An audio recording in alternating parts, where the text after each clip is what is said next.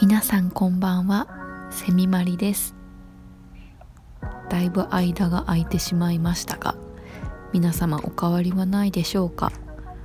相変わらずこの超不定期の ラジオ更新なんですがあのいろんな人に聞いていただけているようでアップした時期にかかわらず聞いてるよっていう人の声をいただいたりして大変嬉しく思っています、まあ、このラジオをきっかけに久しぶりにあの知り合いとか友達とか皆さんから声かけていただけるのすっごく嬉しいです。はい。さて残暑お見舞い申し上げますじゃないですけど私の住んでいるところまだまだ暑いんですけども皆さんいかがお過ごしでしょうか？9月ですねもう早 いやまだまだちょっと暑さ残ってるのであんまりこう秋とかそういう感じはないんですけどねてかもう夏あったっけっていう暑かったは暑かったんですけど夏らしいことなんかあんませずに終わったなーっていう感じとか言ってる間に今年終わるんでしょうね。ガーン。いやあの気を落とさずに。はい。気を落とさずに今日も今夜もラジオ参りましょうかね。はい。えっと今夜のお話しするテーマ何にしようかなと思いましたが今晩はあのダンスと私です。ちょっと今エレガンスな感じ出ましたかね？とは言ってもあのダンスと言ってもまああのあの社交ダンスとかそういうわけではないんですが実は私何年かな？結構実は長いことやってるのかな。あの趣味で本当ちょっとした趣味であのダンスを実は習っておりましてコンテンポラリーダンスというのをずっとあの習ってるんですが現代的なかな？コンテンポラリーって。まああの私の習ってる先生はあのバレエを基礎としたレッスンなので、ちょっとバレエっぽいレッスンもするんですがまあちっちゃい頃からやってるわけじゃないので体は硬いのであの全然あの何て言うんですか？この足開かないんですけどね全然。それでもなんとか続けているわけなんですけどあのダンスは実は長い歴史じゃないけど。構あの秋っぽい私の割には割と長いこと自分のこの何て言うんですかねテーマじゃないんですけど趣味として続いているものでしてまあちっちゃい頃からあの体その音楽に合わせてとかそういうリズミカルなものは好きだったんですけどもちょうど私が小学校の頃これまた懐かしいんですけどあのうっちゃんなんちゃんの売りなりっっていう番組がありましてちょっと年代バレますね。それであの社交ダンス部っていうのがすごい流行っててまあそれはもう本当にあのいわゆるきらびやかな衣装を着てメイクもきちんとしてあの単語とかワルツとか踊るって社交ダンスなんですけどそれをまあ芸能人の人がやってるっていうのを見ていてダンスって楽しいなっていうのであの昼休みに教室で好きな音楽かけながらみんなで踊り狂うっていうのが 流行ってたんですよ。小学校の時。それが多分私とダンスの一番初めの記憶というか原風景というかだったような気がするな。楽しかったなあの時。でまあまあそういう記憶がまあ私の体に刻まれておりましてで時代を経てまあその後はずっとその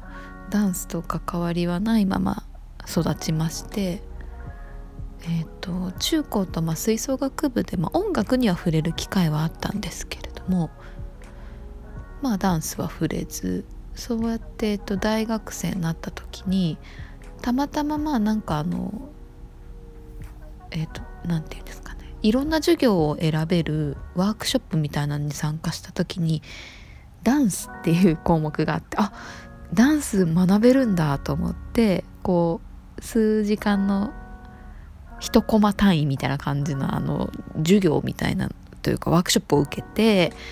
でまあそのそこでまあちょっとしたまあコンテンポラリー的なダンスをやった後に質問タイムがあってそこであの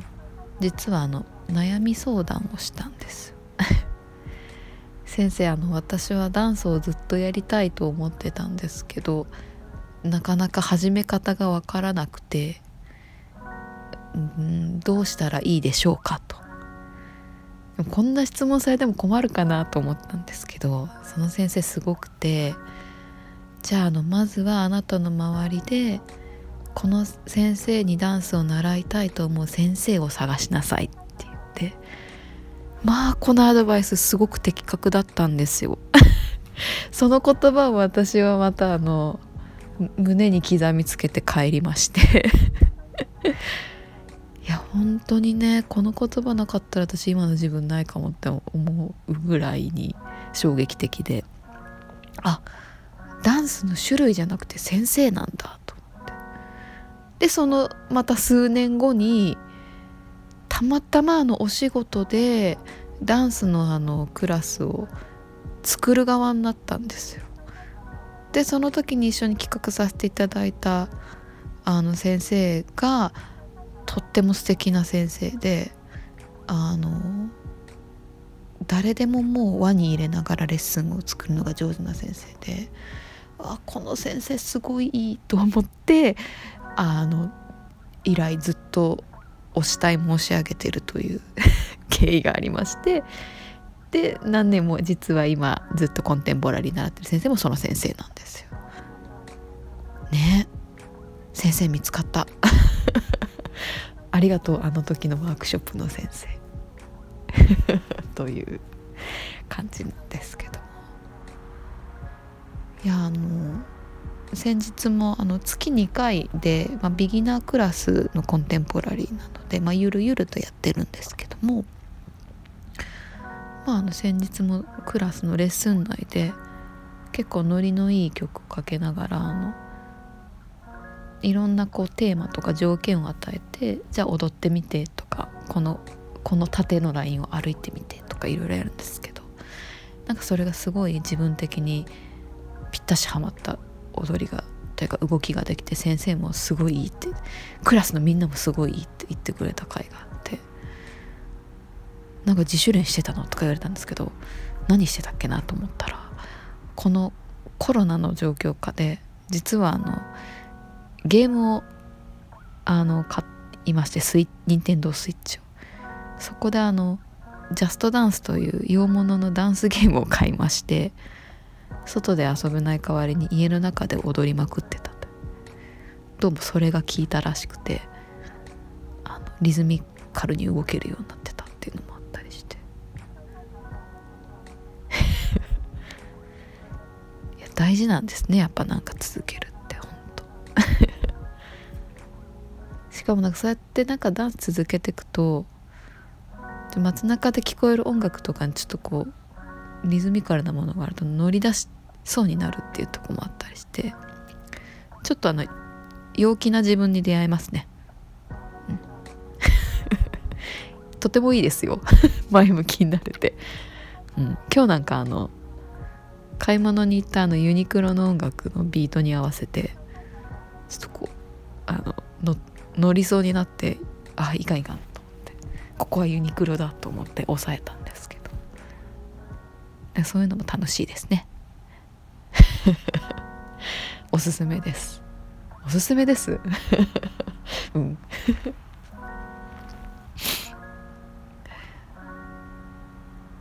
でもあのやっぱりダンスも私にとってすごいあの言語的というかあのスポーツとかなんとかっていうよりは言葉と同じで文法というかまあ踊りの基本的な動きを体が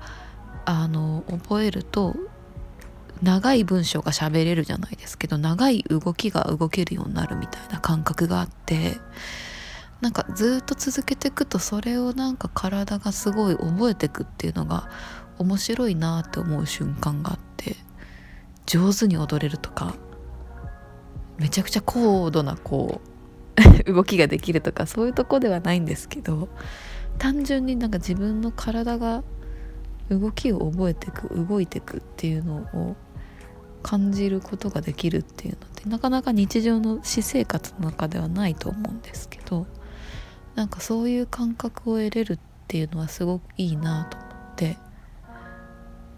大人の習い事ならではだなと思っています。皆さんはそういう感覚ってありますか？私だけ？どうなんやっぱりその関節とか腕とか手とか足とか腰とかいろんなパーツがいろんな方向に動くとかこういう風に動かせるっていうのが分かってくるとそれがまたあのダンスの文法としていっぱい自分の中にインプットされていってでまああのそれの組み合わせでいろんな動きができるようになってちょっと長いフレーズが踊れるとかそういう風なのがすごい言語的だなというか会話ができるようになるみたいな 感覚と似ていてそれがすごく自分的にはなんかこういいなと思っているところですダンスの。説明しにくいですけどね。一方であのジャストダンスさっき言ったゲームは洋物なので洋楽に合わせるで踊るのであのアリアナ・グランデとかジャスティン・ビーバーとかあのあと何があったかな。レディー・ガガとかそういうあのゴリッゴリの洋楽のビートに合わせてこう踊るタイプのものはそういうのはちょっと文法的っていうよりもやっぱ振りがあってその振りに対してこう動きを合わせていくっていう感じなんですけどまあ日本人には向いてない踊りがいっぱいありますね。って思います。腰の動きとかなんかこうそんなに動く？みたいな。なんかその辺もやっぱりこう国によってとか体格によってやっぱ違いがあるんだなっていうのを踊ってみてやっぱ気づきますね。あとびっくりしたのがレディー・ガガのダンスはまあ多分あれ公式のダンスじゃないんでそのゲーム用に作られた振りだとは思うんですけどレディー・ガガのダンスは何ていうか踊りながら不思議な感覚になりますね。なんかあのいわゆるかっこいいとかかあの綺麗とかいう体の動きとはちょっと違う